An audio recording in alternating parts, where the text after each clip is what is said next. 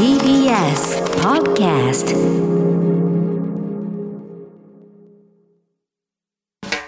発信型ニュースプロジェクト。荻上チキ。セッション。発信型ニュースプロジェクト荻上チキセッション。荻上チキと。南部ひろみが生放送でお送りしています。ここからは特集メインセッション。今日のテーマはこちらです。メインセッション。探求モード未来への戦争に備える現代ロシアの最新軍事戦略とは？1991年にソビエト連邦ソ連が崩壊してから今年で30年となりますが旧ソ連圏のベラルーシ当局が領空を通過中の民間旅客機を緊急着陸させ反政権派ジャーナリストを拘束した問題をめぐってロシアと欧米諸国が対立しています。EU やアメリカなど欧米諸国がベラルーシを非難し制裁を決定する一方ロシアのプーチン大統領はベラルーシのルカシェンコ大統領と会談しベラルーシを擁護する姿勢を鮮明に打ち出しました。一方、ロシアは軍事増強を打ち出していて、ロシア軍は今年4月中旬から北極圏で潜水艦や艦船が展開する大規模な軍事演習を実施。また、軍事演習を名目にしたロシア軍の展開は今年3月から先月下旬にかけてウクライナのクリミア半島でも敢行され過去最大級の規模と指摘されていますアメリカ大統領選挙への介入世界中へのサイバー攻撃反政権指導者ナバリヌイ氏の毒殺未遂など次々と明るみになるロシアの軍事戦略。今日のゲスト小泉優さんが先月出版した現代ロシアの軍事戦略によれば軍事力で大国に劣るロシアは独自の軍事戦略で未来の戦争に備えようとしています。これは一体どんな軍事戦略なのか最近のロシアをめぐるニュース解説とともにロシアの最新軍事戦略を解説していただきます。はい。来月6月16日にはバイデン氏と、えー初の首脳会談というそういったイベントも控えているんですけれどもね、えーそのロシアがどういった方向性に様々な安全保障の考え方を備えているのか、そのあたりを今日は理解していきたいなと思います。はいでは本日のゲストご紹介しましょう。東京大学特任助教の小泉優さんリモートでのご出演です。小泉さんよろしくお願いいたします。どうもよろしくお願いいたします。お願いします。小泉優さんのご専門はロシアの軍事安全保障です現在は東京大学先端科学技術研究センターの特任助教を務めていらっしゃいます2019年に帝国ロシアの地政学勢力圏で読むロユーラシア戦略でサントリー学芸賞を受賞先月千曲新書より現代ロシアの軍事戦略を出版またご自身を軍事オタクと称するほど軍事にもお詳しいですはい。あの、日本でも今ワクチン接種が注目をされてますけれども、ロシア、スプートニク V など独自のワクチンを開発したりもしていますが、ロシアのコロナ状況、今はどうですか？そうですね、あのロシア昨年、えー夏前に第1波が来ましてで、冬に第2波が来たんですね。はい。で冬、昨年の12月頃にですね、1日の感染者が2万8000人超えていたんですけれども、うん。えーこの春になってからはだいたい8000人内外ぐらいで推移しています。はい。なので、まあ、あの一時期のピークに比べるとだいぶ落ち着いたといえば落ち着いたんですが、やはりまあ数は非常に多いですよね。うん。まあ、他方で、さっきおっしゃったように、そのまあ自国の国産ワクチンなんかもできてきて、まあ、その我々は自力でコロナを回復したんだというような、まあ、自信感みたいなものもロシアの中には感じられるかなと思いますね。うん。ロシアも完全に国産ワクチンだけなんですか？それとも他のものもミックスしてるんですか？どうですかね、あの今、欧米のワクチンが大々的に入っているという話は聞かないですね、まあ、多少使ってるのかもしれませんけども、一応、ロシアはこれで4種類ですかね、国産ワクチンを認可しているというはい。ことで、まあ、一応、我々だけでやれるんだということになっていますし、まあ、現状、やはりこうロシアとしてはアメリカとの関係も良くないという中で、まあ、欧米には頼らずにやりたいというのがまあ正直なところかなと思いますね。うん。そうした独自路線、安全保障でもいろいろと見えるところもあるかと思いますが、その話、後ほど伺いますとして、最近注目されているそのベラルーシの問題なんですけれども、あのロシアがベラルーシを擁護する姿勢を鮮明にしているということなんですが、これは背景、どういったものがあるんでしょうか？もともとベラルーシというのは旧ソ連の中でも最友好国なんですよね。はい、旧ソ連、ロシア以外に14の国があるわけですけども、まあ、例えばバルト三国なんかは NATO にも EU にも入ってしまって、うん、まあ、ロシアとは非常にこう敵対的な姿勢ですし、まあ、ウクライナの場合はロシアが軍事介入してるから自業自得といえば自業自得なんですけれども、まあ、やはりロシアとはまあかなり距離を取るという姿勢であるという中で、まあ、ベラルーシとかカザフスタンとかアルメニアとか、まあ、この辺はかなりこうロシアと共同歩調を取ってくれるし、えー、を結んでいるしという中で、まあ、特に関係が密という中で、ベラルーシは1999年にロシアとの間で連合国家条約というものを結んでまして、うん、その単なる同盟ではない、あのそれ以上の深い関係なんだということに建前上はなっているんですよね。はい、まあ、なので、まあ、ロシアとしてみれば、えー、ベラルーシというのはまあ外国なんだけど、全くの外国でもないみたいな関係なので、まあ、ベラルーシが何かやると、一応はそこは擁護してみせるわけですよね。うん、それから、まあ、やはり先ほど、荻上さんからもお話があった通り、来月、米ロ首脳会談を控えているということなので、まあ、それを前にしてアメリカに対してこう弱みは見せられないというところもまああるんだろうとは思います。うん他方で、今回の件はやはりちょっと不可解ですよね。強制着陸の件ですね。えー、そうですね。まあ確かにそのプロタセビッチというあの反体制派メディアの元編集長が載っていたわけですけども、まあ、彼が今何かそのベラルーシのルカシェンコ政権をものすごく脅かすというふうには見えないですし、うん、まあ、仮にそうであったとしても、まあ、今回、ベラルーシは欧米から制裁も食らいそうですし、まあ、あの各国がそのベラルーシの領空をもう通らないみたいなふうになってしまっているので、まあ、かなり外交的孤立を深めたわけですよね。はい、でそういう中にあってベラルーシがこういうことをしてきたというのは、本当に何かその危ないと思ってやったのか、あるいはその来月の米ロ首脳会談を前にですね、何かこうロシアとアメリカの中を裂こうとするような意図がベラルーシ側にあったのか、うん、ちょっとそこのところはまだよく分かりません。ただ、あのベラルーシはですね、この数年、特に2018年ぐらいからですけども、どうもこうロシアからいろんな圧力を食らってるんですよね。はい、まあ、経済統合をもっと深めろとか、それからロシア軍の基地を置いてロシア軍を常駐させろとか、まあ、その完全にとあのロシアに併合されてしまうとは言わないまでも、相当こうロシアの影響力を受け入れろという圧力をどうも受けていて、うん、ルカシェンコ大統領もですね、まあ、我々はロシアの一部にはならないんだとか、えー、最後まで主権を守りきるとか、なんかもう今にも併合されそうなようなことを言ってた時期もあるんですよね。はいという中で、米ロ首脳会談でもし、ここでその米ロが何何らかのその合意をして、関係改善ということになると、まあ、仮にベラルーシがロシアの圧力を今後さらに受けたとしてもですね、アメリカ助けてくれないというような可能性が出てくるので、まあ、そういったことをもしかすると懸念していたんではないかというような気もします。なので、まあ、ロシアからしてみると、まあ、ここで、えー、このベラルーシの件を、えー、アメリカが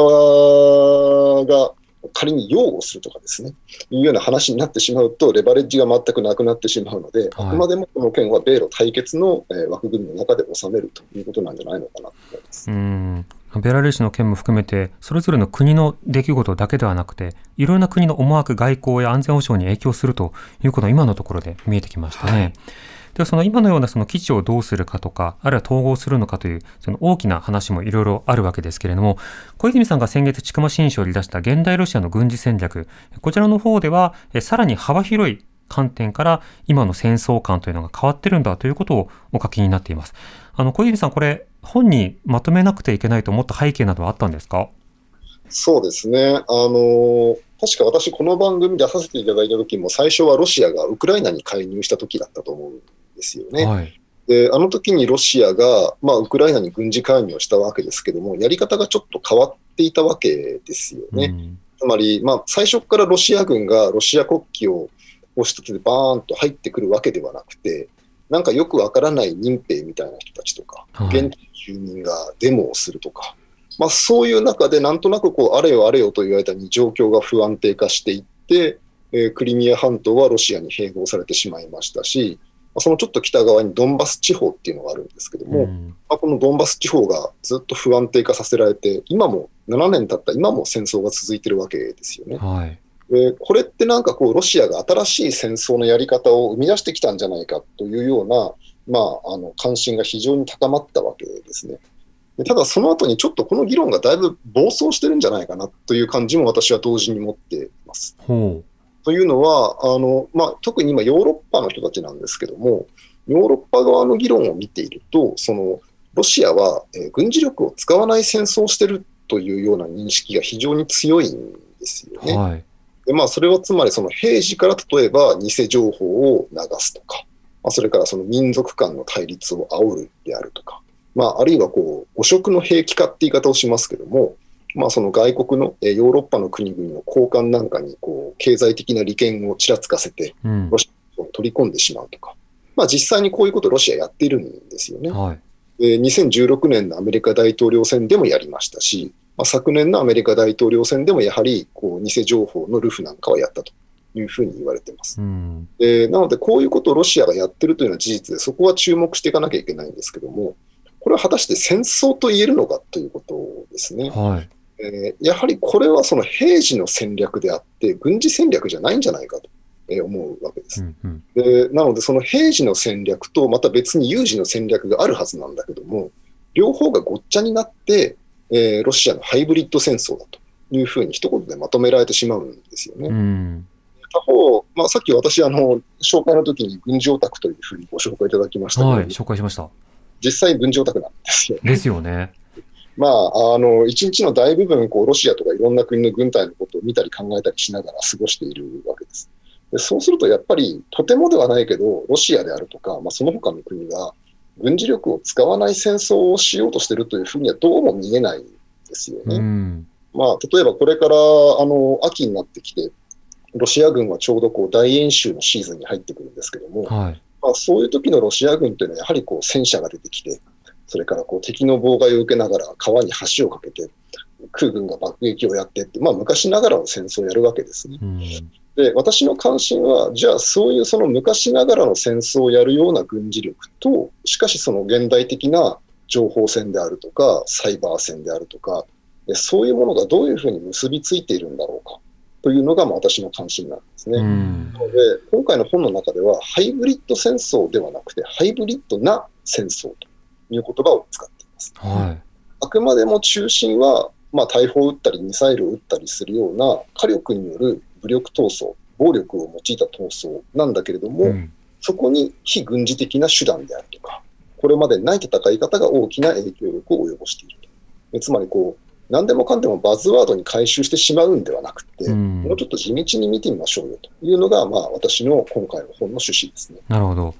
この本の中でも、例えばロシアがあの痛い目をあったそのドローンがないというその時代から大量にそのドローンを揃えていくことなどによって当然ながらいろいろな戦略というものを拡大していくつまりその軍事装備などをこう拡充していく動きというのも紹介される一方で例えばそのサイバーテロなどとそれを組み合わせることなどによって具体的な目標というのを達成する手段を手に入れてきたこういったことが書かれていますよね。そうですね。まあ、あの、今回のその、本もそうですし、それから昨年のあの、秋にアルメニアとアゼルバイジャン、まあ、どっちも旧ソ連の国ですけど、はい。大きな戦争があって、ここでもドローンが活躍したんですよね。それからリビアにもトルコが大量にドローンを送り込んで、まあここでも内戦のを大きく左右するであるとかう、ん。さまざまなところで、まあ、ドローンに限らないんですけども、やっぱり新しいテクノロジーが出てくると、戦争の戦い方っていうのも変わってきますので、まあ、当然そこに大国も、じゃあ我が国はどうしようかなとか、まあ、それから我が国はこういうテクノロジーとか、それを揃えるお金がないからどうしようかなと、まあ、いろんなことを考えるわけですね。うん。ここでもですね、やはりあのバズワードに回収されていけないという点は、このテクノロジーにかかってくるんですけども、じゃあ、アルメニアとアゼルバイジャンの紛争がドローン戦争だというと、なんかこう、ドローンさえあれば勝てるような感じがしてくるわけです。もう無人で、しかも双方怪我人なくみたいな印象になっちゃいますよね。てしまいますよね。ただところがですね、実際にそのアルメニアとアゼルバイジャンの紛争の中身をよく見てみるとですね、確かにドローンは大活躍したんですね。はい。ただじゃあ実は、えーアゼルバイジャンが圧圧勝したかというとそうでもなくて、えアルメニアもアゼルバイジャンも死者の数はそんなに変わらないんですね。うん千数百人、かなりの人間を死なせながら戦っていると。それから、じゃあ、ドローンさえあればアゼルバイジャンが勝てたのかというと、これもやはりどうもそうではないんだと思うんですね。はい。やはりアゼルバイジャン軍がうまくやったのは、アルメニア軍の守りが弱いところを作ってあるとか、それからまあ、兄弟国家と言われているトルコですね、地域大国をうまく味方につける。一方、アルメニアはロシアの同盟国なわけですけど、どうもアルメニアとロシアの政治的な関係がよろしくなくて、今回はロシアは支援出てこないんじゃないかとか、まあそういったその古典的な読みの部分ですよね。はいど。れだけ状況をうまく読んで、まあ、なおかつ最後まで戦い抜くという決意を持ってやるのかという、あんまり面白くはないのかもしれないけれども、やはり現代の戦争もそういうふうに戦われていると。うんですのでこれもですね、その一個一個実地に地道に見ていくと、戦争の変わった部分と変わらない部分というのが出てくると。その変わった部分だけを強調しすぎると、まあ、かえってこう見誤ってしまいますし、まあ、我々自身の安全保障にも大きな影響があるんじゃないかというのが、まあ、もう一つの問題意識なんですね。うんなので、そういったそのサイバーとか情報みたいな、えー非軍事的な闘争のやり方が、えーすごいんだという話と、ドローンみたいな新しいテクノロジーがすごいんだという話。どちらも本当なんだけども、それと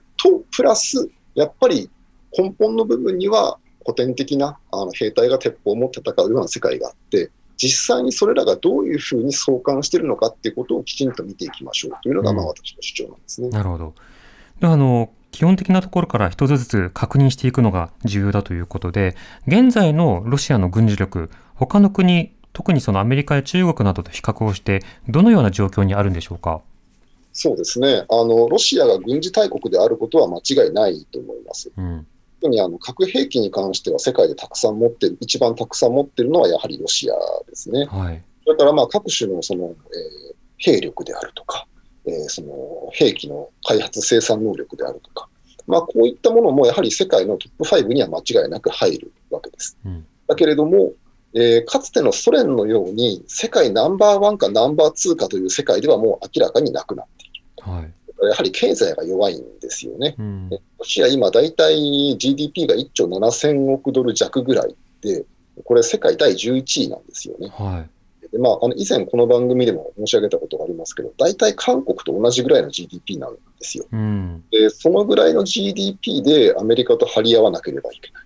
それからさっきあのドローンの話が出ましたけど、ドローンとか AI とかバイオ技術とか、まあ、今いろんなテクノロジーが出てきて戦争のあり方を近いうちに大きく変えるだろうというふうに見られているんですけども、はい。やはりこういった先端の技術開発においてもロシアってもう、えー世界のトップランナーではないわけですよね。うん。逆にそのスプートニクみたいなワクチンをかなり早い段階に作れたということが驚きだったわけですね。はうちのソ連だったら、まあソ連だから、えー世界で一番目か二番目に作るだろうねって言われたのかもしれませんけど、今回の場合は、え、ロシアが作ったの？というふうに世界は見たわけですい。うね。ん。それはやはり科学技術の中でもロシアは、えー地盤沈下していると。で、ロシアが仮にこれでアメリカと別に関係が悪くないとかっていうのであれば、まあ世界トップ5ぐらいの軍事力でも問題ないのかもしれませんけども、はい。問題はやはり今、特にウクライナ危機以降、ロシアはアメリカとの関係がすごく悪いわけですね。うん。でヨーロッパ正面でも、まあ一時期はもうロシアと戦争になんかなるわけないんだからということで、各国軍事力をだいぶ減らしていって、まあそれよりもアフガニスタンでの対テロ作戦だとかですね、平和維持任務だとか、まあそういうことを考えてたわけですけども、やっぱりロシア危ないんじゃないかということで、各国とも防衛費増やしたり、兵力を増やしたり、それからアメリカ軍ももっと増やしてもらわなきゃまずいんじゃないかというような話になっているわけですよね。はい。こうなるとロシアは非常に弱いわけです。うんうんえ NATO 全体の兵力って300数十万人いるわけですけども、えロシア軍は全体で90万人ぐらいしかいないんですよね。うん。しかもロシア国土が広いですから、そのうちの一部だけをヨーロッパに配備することができる。はい。普通にやると負けてしまう。それから中国との関係もまあこの十数年いいですけども、もしまた中国と関係が悪と悪くなると、これも非常に不利なわけですね。うん。人民解放軍200万人ぐらいいるのに対して、えー我が国の防衛白書によると、極東にいるロシア軍の地上兵力というのは8万人ぐらいしかいないと。うんほ。とんどそうならないと。で、一番最悪なのは、えー西ではヨーロッパ、南では中国との軍事的対立が両方とも同時に発生する。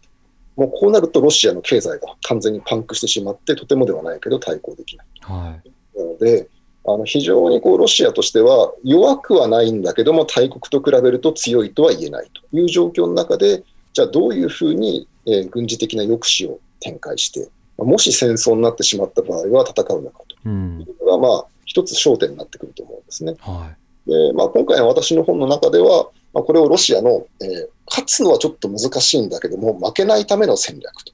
いうふうに、まあ、あの描き出しています。い。うんこ。れはそのサイバー戦から情報戦から巡航ミサイルから弾道ミサイルから、それからあの電磁スペクトラム戦ですね、はいまあ、いわゆる電子妨害みたいなもんなんですけども、うんこれをその通信とかレーダーを妨害するだけではなくて、戦場で使われるあらゆる電波を妨害する。うん。例えばその、えー砲弾がぴょーんと飛んでいって、えーどこで爆発するかっていうのはこう、電波で距離を測って爆発するような砲弾があるわけです。軌道を計算する。わけですよね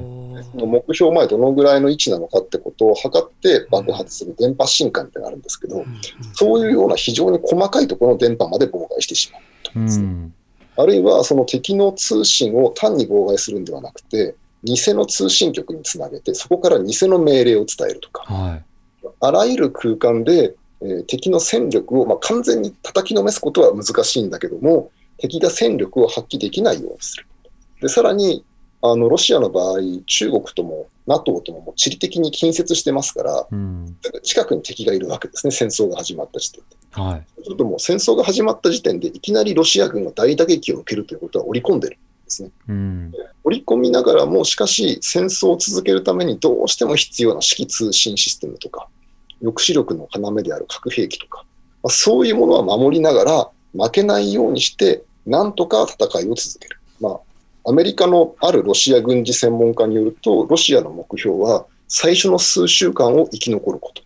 その間に戦争を継続することのデメリットを相手に認識させるというのが、えーロシアの戦い方なんだと。なるほど。うんまさにそうなんですね。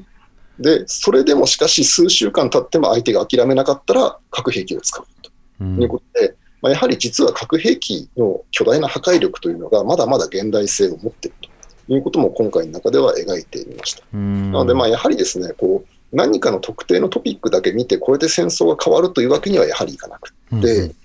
そのあくまでも巨大な損害を受けながらも戦い抜く精神力みたいな、まあ、精神力っていうとなんか帝国陸軍みたいで馬鹿にされるんですけども、やっぱりこれはどうしても不可欠の要素ではありますし、はい。ここに負けが込んできたら核兵器を使うということも、やっぱりまだまだ想定外ではないんですよね。うん。そういったことについても、まあ、本書を読んでですね、あやっぱりまだこういう戦争の世界ってあるんだなというふうに考えていただければいいなと思ってます。うん例えばその先ほどの電波妨害であるとか偽のメッセージを伝えるという話についてはこの本の中でもだいぶ紹介されていました。で電波干渉するためのドローンなどを飛ばしてで例えばあの兵士たちが持っているスマートフォンとか個別のあの電子機器に対して偽のメッセージを流す。そこに対して例えば自分は子供が心配だからこの戦争から帰るみたいな仲間からのメールを装って戦意をこう剥奪をするみたいなそうしたエピソードも紹介されてますけどでもそうしたことを行うというのは先ほど小泉さんの話だとそれ自体が新しいそれで戦争が勝てるというレベルの話ではなくて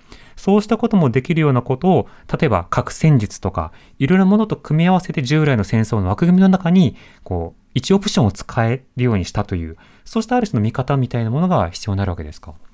そうですね。まあ、考えてみれば、その相手の動揺を誘うようなメッセージ、例えば、お前たちの指揮官はもう逃げ出したぞみたいな話とかですね。うんだからまあ、お前の奥さんは国で別の男とよろしくやってるぞとか、まあ、昔からそういうその心理戦ビラを巻くとかですね。はいでっかいスピーカーでそういうことを相手の陣地に呼びかけるとか、昔からやってきたわけですよね、戦争。うんはいやってきたんだけれども、あのやはり現代の世界が一つちょっと違うのは、誰もが情報にアクセスできる。それは最前線にいる兵隊でさえやっぱりスマートフォン持ってって、ずっとこう本国の家族と電話しながら戦争してるわけですよね。はいそういうような状況には当然、まあ、また新しいそのプロパガンダの形が出てくるわけです。うんだから、あのこの本の中であのエフゲニー・メッスネルというロシアの軍事思想家のことを紹介したんですね。はいメッスネルって面白い人で、あのロシア帝国の軍人だったんですけども、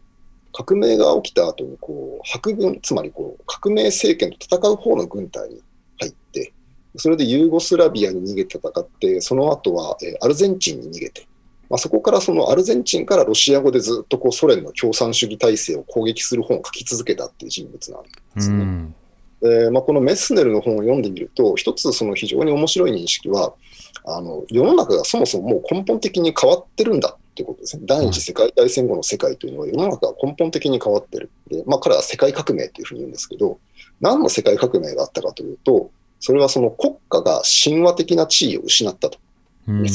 うわけですね。それ以前の国家というのは、その国民に大量の犠牲を要求することができた。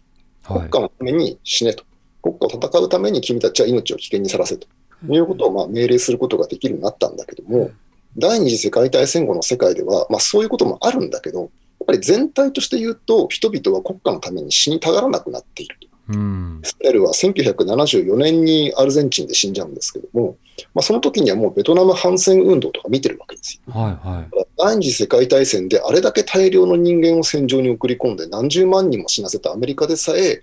ベトナムのような局地戦争にももう国民は協力したがらなくなっていると。うん。だからまあメスネルがもう少し長生きしてれば、おそらくソ連のアフガニスタン戦争を見たでしょうし、はい。それでもやっぱりソ連の若者は嫌なんですよね。国家の命令でアフガニスタンみたいな遠いところに送り込まれて、うん何のために戦ってるのかも分からずに死ぬと。うん。やはりもうそういうことにその国家が人間の犠牲を要求できなくなっているという状況では、やはりその個々人のその心理であるとか、認識に訴えかけるような情報手段というのがものすごく大きな力を持つようになるんだと。おメスですね。でまあ、74年に死んでますから、まだインターネットは見てないんですけども、うんあのーそのメスネルが死んだ後、90年代にインターネット時代が始まってからのロシアの情報戦理論家たちというのは、こういうそのメスネルのその世界革命的な観点、その人々と国家の間がもう距離ができているという世界観に、えーインターネットの持つ力というのをプラスすると、ものすごく大きな効果を生むだろうとうん。展開するわけですね。だからまあ実際にそのドンバスの戦場でロシアがやっているような、その兵士たちの心理的動揺を誘う攻撃みたいなものもそうですし、まあこれは戦争ではないですけど、アメリカの大統領選で使ったような、その社会の分断を煽るような偽情報攻撃とか、はまあ、そういったそのメガトレンドをロシアは非常にうまく捉えているということですよね。それは、しかしあくまで、あの、そういったものが主戦場になっていて、もう戦争しないということなどではなくて、あくまでそうした手段も平時に行いつつ、戦時にも行いつつ、しかしながら、それぞれの安全保障の中で、しっかりと軍備強、軍備強化をしていくというようなロシアの姿から目を背けてはいけないということになるわけですか？そうですね。で、これはロシアだけではなくて、まあ、中国もそうですし、まあ、その大国と言われる国々が、まあ、一時期は冷戦が終わった後はもうその軍事力っていうのはそんなに重要じゃないって思われたわけですよね。うん。なんだけれども、実際にこう21世紀も20年経ってみるとですね、やはりまだまだその軍事力に持つファクターというのが残念ながら低下していない。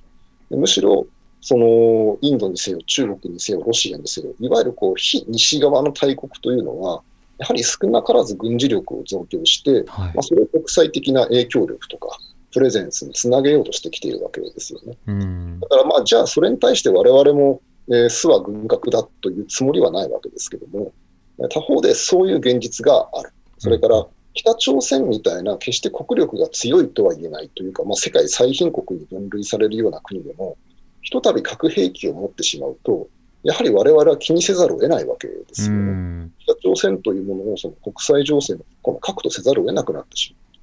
というその軍事力の持ってるネガティブなんだけど、しかし確かに大きな力というのを、まあ、やっぱり目を背けてはいけないということだと思います。そうですね。だからバズワード、今のトレンドはこうだというような格好だけで安全保障は語れない。そうした基礎のところも置いていきたいと思います。続きもまたご時代に伺います。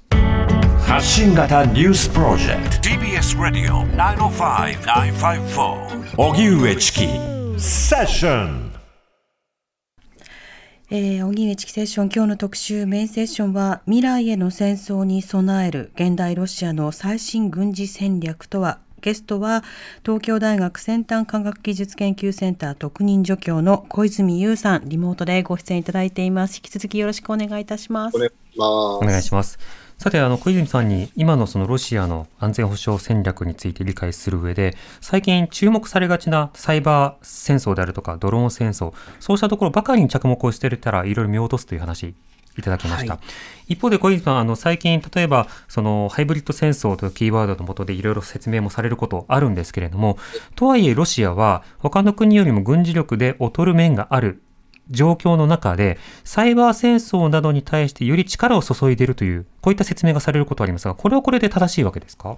それは間違ってないんですよね。うん。だからそれをどういう局面で使うのかということは、まあ、きちんと見ていかなければいけないと思うんです。はい。であのサイバー戦争っていうのも、何かその特別のやり方なのかというと、まあ、冷戦時代も同じようなことやってたんですよね。うん。例えばその、えー電話線を盗聴するとか、それから海底ケーブルも盗聴していましたよね、それは。はい。で、それによって重要な情報を盗み出す。あるいは、えー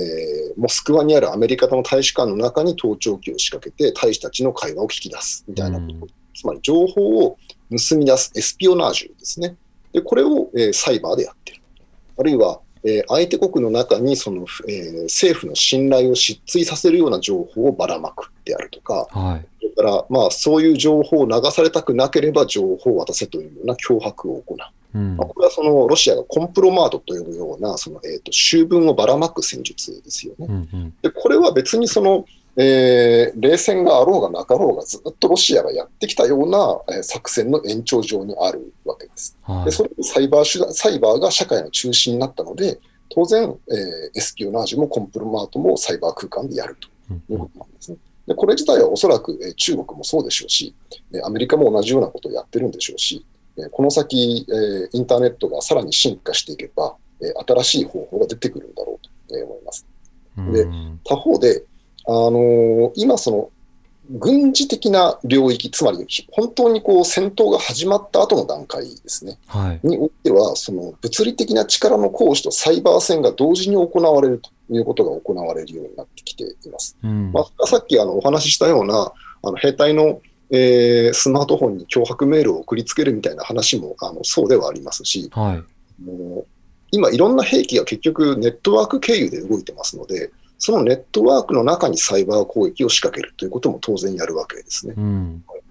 あのサイバー攻撃によって敵の戦闘力を妨害するであるとか、それからまあ今はまだそんなに進んでませんけども、あのこれから先あの AI が兵器を制御するようになっていく、まあ、はい完全に制御するっていうのは相当先だと思いますけども、例えばそのその場その場の判断を補助するようなエキスパートシステムとしての AI であるとか、うん。からあのドローンとか人工衛星が写真撮るわけですけども、それを全部送ってると、ものすごく通信容量を圧迫するので、うん。AI が自分で判断して、ありそうなやつだけえ選んで送るとかですね、うん。いう時にそこにサイバー攻撃を仕掛けられるであるとか、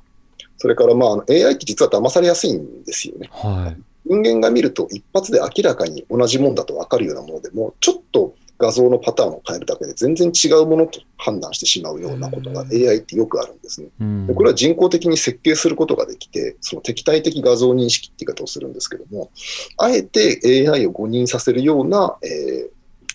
映像のパターンを作り出すであるとか、はい。まあ、こういったことをその大々的に導入すると、このサイバー空間での戦いと物理的な暴力の行使というのが混然一体になって展開されるような戦場、まあ、これはもう半分実現していますし、うん。それから先はもっともっと大きなファクターになっていくというふうに思います。うんなので、まあ、あのバズワードに流されてはいけないとは言いつつ、やはりその戦闘の個別の局面では、やはりこういったその技術の進歩というものが相当あり方を変えていくので、まあ、そこのところは見ていかなきゃいけないんですようね。ん。な。ので、まあ、今回の本の縦糸というかですね、メインテーマは、そのいわゆるハイブリッド戦争みたいな非軍事的闘争で全部が決まるとか、そういう話じゃないんだよということをまあ縦糸にしつつ、まあ、横糸としては、でもやっぱり21世紀になって新しくいろんなテクノロジーが出てきていると。それが、まあ、特にロシアという国の軍事力、えー戦いにどういうふうに影響してくるんだろうかということを、まあえー端々に織り込ませながら論じてみたつもりです。うんうん。ベースとしては、あの、古典的な戦争でも、例えば兵士の数を多く見せるとか、戦団とか戦車の数を大きく見せるためにハリボテを配置するとか、相手を錯覚させるというのはあったわけですけど、今、例えばそれを画像認識を使って AI を攪乱させようとか、実際にはいるんだけれども、いないかのように形で誤認させようっていうような仕方で、さらに応用されていくというような、そうした見方で見ると、また風景も変わってくるなと思います。で、小泉さん、あの、そうした中でですね、あの、ロシアとアメリカの首脳会談、来月中旬に控えているんですが、こちらでの注目点というのはいかがですか？まあ、あの今、いろんなこと言われてるんですけども、おそらく一つは核軍縮関連だろうというふうに見られていますよね。うんえー実はバイデン政権はあの1月の20日に成立して、その2日後の1月22日に、えーロシアとの核軍縮条約を5年間延長するということに合意をしています。まあはこれはあのそのタイミングで決断しないと、もうこの核軍縮条約が切れちゃうという、まあ、ギリギリのタイミングだったので、まあ、もう政権発足後、大急ぎで決めたというか、多分もう政権移行チームの中でもう議論してあったんでしょうね。い。うん。でまあ、もう政権が発足して真っ先にやったことがロシアとの核軍縮条約延長ということなんですが、問題はその5年の先にどういう条約にするかと。このまんまえ核兵器を規制する条約が何にもなくなっちゃうというのは非常にまずいわけですね。はい。それからトランプ政権の時には INF 条約というあの中距離の核兵器を規制する条約がなくなっちゃってますので、うん。これもなんとか手当てをしなければいけないと。えーでさらに、まあ、トランプ政権の時から言ったんですが、中国がやはりいよいよ核兵器が相当増えてきていると。はい。まあこのアメリカまで届くような核兵器っていうのはまだまだ少ないんですけども、まあ、そのアジア地域に届く核兵器というのは相当持ってるわけですね。うん。だからまあ核でなくても通常弾頭のミサイルまで含めればものすごい数があって、でこれをなんとか規制しなければいけないということは、やはりアジェンダとしては、あのバイデン政権も引き継いでいると、えー思いますし、はい。ロシアも実はこの点に関しては結構懸念を持っているんですよね。うん。なので、まあ、アメリカとロシアがどういうふうにこの軍備管理の今後を描いていくのかということは、一つ大きなテーマなんでしょうし、まあ、裏テーマとして言うと、この中国がものすごくこう影響力を強めている、そして実際の国力とか科学技術力もものすごい勢いで上がっているということに関して、まあ、うんこのまま野放しで大丈夫なのかということですね。まあ、中国はもちろん中国の言い分があるわけですけども、えアメリカのようにその既存の覇権国側から見ると、これは非常に怖いと。うん。で申し上げたように、ロシアもやはり、えー中国をもし敵に回すという事態があると、やはり非常に怖いということで、えーなんとかここで米ロ間で中国に関する何らかの合意ができるのかどうか、まあ、これははっきり合意が出てこないと思いますけれども、はい。少なくともこのウクライナ危機以降のアメリカとロシアの対立関係に何らかの道筋が見えるのかどうかっていうのが、ちょっと気になるところです。うん。それで言うと、バイデン政権は今回ですね、あのノルドストリーム2というあのロシアからドイツへの天然ガスパイプライン今作ってるんですけども、はい。それが最後の95%までできたところで制裁で止まっちゃってるんですね。うん。制裁を若干今回バイデン政権が緩和するということを決定しました。でまあ、これまでアメリカはロシアに対しては制裁を強めとしても弱めるってことはしなかったんですよね。トランプ政権でさえしなかったんですけども、まあ、今回首脳会談の前にそういうことを決定してきたので、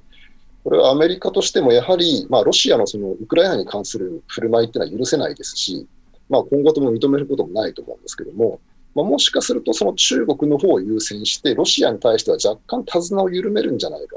というような見方があって、まあ、それがどのくらい具体的に出てくるのかということが一個注目点かなとえー思ってます。なるほど。サイバーですよね。はい。今回あの、コンチネンタルパイプラインに対して、まあ、ロシアのサイバー犯罪集団、まあ多分国家的なオペレーションではなさそうなんですけども、えーまあ、ロシアの犯罪集団がやったことは間違いないということなので、まあ、確実にこれはあのテーマになってくると思います。うんで、その時に、これがその、まあ、サイバー安全保障に関する米ロ協力みたいな話になっていくのか、えーあるいはこのサイバーをめぐる問題がまた米ロの新しい火種になるのか、えーそこのところも一個注目点かなと。二国間でいろんな合意を重ねることにおいて、特に中国など諸外国の状況、緊張状況が、まあ、それぞれの、まあ、条件であるとか、あるいはその合意に対してどこまで影響があるのか、それは表に出てこなかったとしても、その案には、まあ、レバレッジとして、要はその影響力を常に行使し続けるということになるわけですね。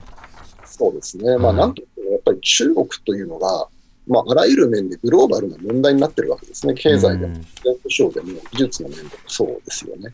でやはりロシアという国は今どう考えても世界の中のそのメインのファクターではないので、うんアメリカがそのロシアのことを気にするとすれば、やはりそれは中国との関係においてロシアとの関係をどういうふうにするのかという話になっていかざるを得ないですし、ロシアもそのことは分かってるんですよね。ロシアがそのアメリカと対等に話し合うとしたら、それは中国ファクターを絡めるしかないということです。クイズさん、あの、残り時間3分ほどなんですけど、最後にリスナーの方からのこのメール、ぜひ答えていただきたいなと思うんですが、ラジオネーム暑くて眠いさんからのメールです。ありがとうございます。北方領土はロシアの実効支配となっていますが、これは戦争なり、ロシアの崩壊なり、よほどのことがない限り、今後日本に戻ることはありえないという認識で良いのでしょうか？平和裏に戻ってくることはあり得るのでしょうか？といただいています。小泉さん。はい、日露の、ね、話し合いもどうなるかというのが全く見通し立ってませんけど、どうでしょう？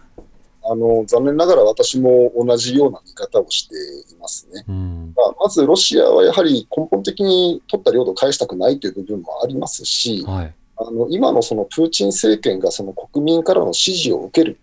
というときに、やはりナショナリズムって非常に大きなファクターなんですよね。うん、この2000年代みたいに景気がいいわけではないので、何かこう国民の生活を思い切り良くするようなばらまき策ってできないわけですね。はいえという中で、プーチンさんは2024年以降の生き残りを考えなければいけない。とすると、まあ、国民に対して与えられるものというのは、やはりナショナリスティックなプライドしかないわけですよね。まあ、もちろん、その細かいところ見ればいろんな福祉策もやってるんですけども、やはりこう、プーチン政権のこの今後さらなる長期政権を支持してもらうためには、ような大きな力というのは、やはりまあナショナリズムしかないと。で昨年の7月に憲法を改正していまして、はい、この中では領土の割譲を禁止するという条項が入ってるんですよね。うん、まあ、確かにその国境の確定は除くっていう付帯条項は入ってるんですけども、ここで言ってるのは要するにロシアが正当に得た領土というのはもう絶対に割譲してはいけないということですし、うん、まあ、あの北方領土に関してはロシアのラブロフ外務大臣をはじめ繰り返しこれは正当なロシア領土なんだということを言ってますから、まあ、素直に読むと、これはロシアはもう国内的には返しませんと、えー、宣言したということなんだろうと思いますね。で他方で、あの今あの、同じような事態はウクライナが抱えているわけですよね。はい、クリミアとロシア7年前に取られてしまったと。でウクライナはそれに対して、まあ、ずっとこう抗議をしているわけですけども、抗議するだけではなくて、クリミアプラットフォームという国際的な枠組みを作って、でここにその世界中の首脳を招待して、今年の8月に国際会議をやるんだと言っているんですよね。なので、単に2国間で抗議するだけではあの効果がないから、国際的に訴えていく、まあ、簡単には返ってこないってことは分かってるんだけども、はい、占領を続けるコストを上げてやるんだという戦略ですね。これはまあなかなか戦略的によく考えた方法だと思うので、まあ、日本としても例えばじゃあそこに参加してみたらどうかとかですね、なんか日本独自の取り組みやってみたらどうかとか、まあ、従来とは違った発想というのは、まあ、残念ながらおそらく当面帰ってこないだろうという見通しのもとに、まあ、我々も主体的にいろいろ考えていくべきだろうと思います。